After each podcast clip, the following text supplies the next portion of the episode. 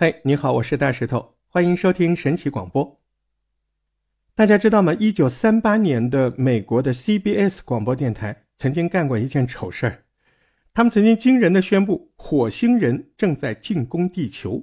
What's that? Lord, they're turning into flames. Now the whole field's caught by the woods. The fires are... Ladies and gentlemen, due to circumstances beyond our control, we are unable to continue the broadcast from Grover's Mill. 当时的广播这么一播出，造成极大的恐慌，美国民众都在准备逃离。但其实呢，只是主持人在介绍一部由电影《星际战争》改编的广播剧。可是许多不是从头开始听的人就信以为真，最后还是经过很多次的政府的宣导安抚之后，才平息了这个事儿的风波。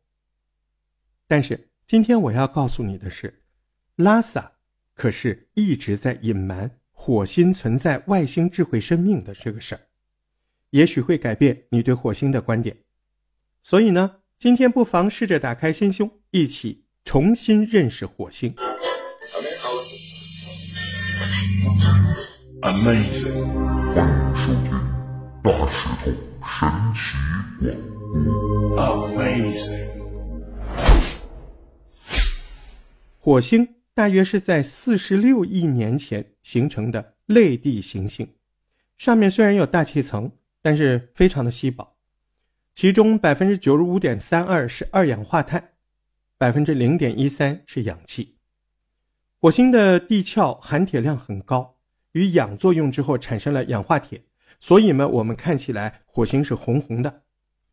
现在科学已经证实，大约在三十五亿年前，火星其实是一个充满水的星球。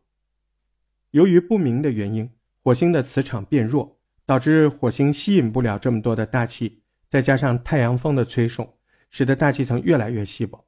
没有大气层保护嘛，水就没有办法以液态的形式存在在火星的地表，于是火星就变成我们现在看到的这个样子。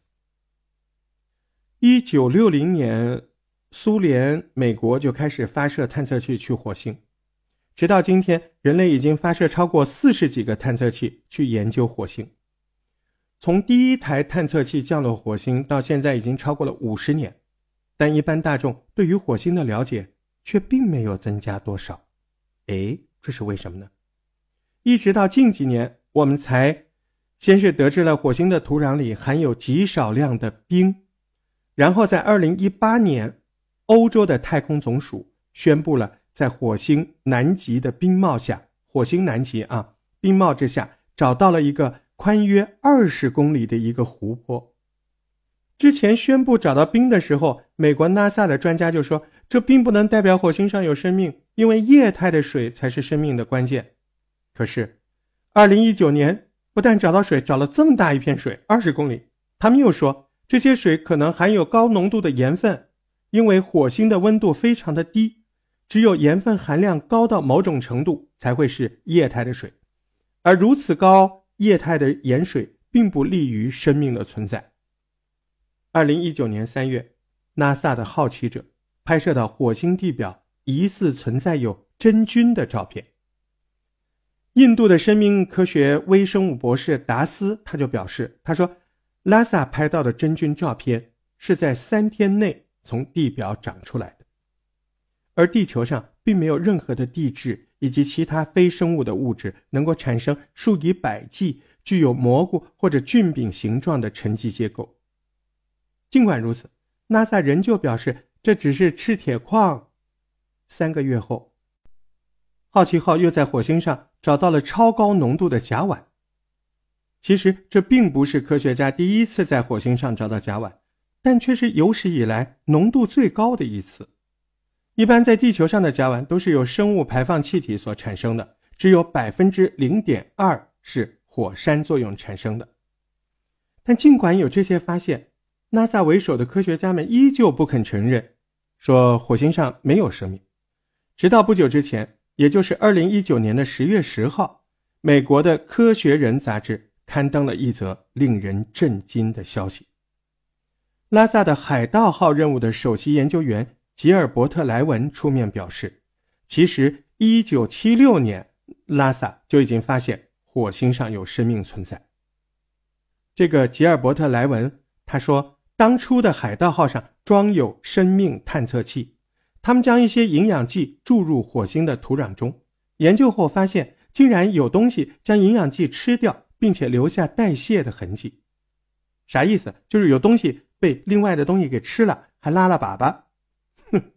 可是最后拉萨却草草的表示，这只是仿生物的化学反应，并不是真的生命。但奇怪的是，至此之后，NASA 从未在任何一个火星探测器上再去安装生命探测工具了。其实，NASA 真的有在努力隐藏火星真实的情况，只是呢。人难免都会有出错的时候。我们不难发现，二零一九年四月洞察号公布的影片当中，又出轨了。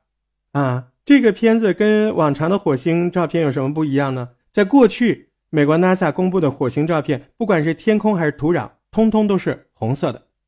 其实网络上还有很多的证据证明，NASA 一直在隐瞒火星。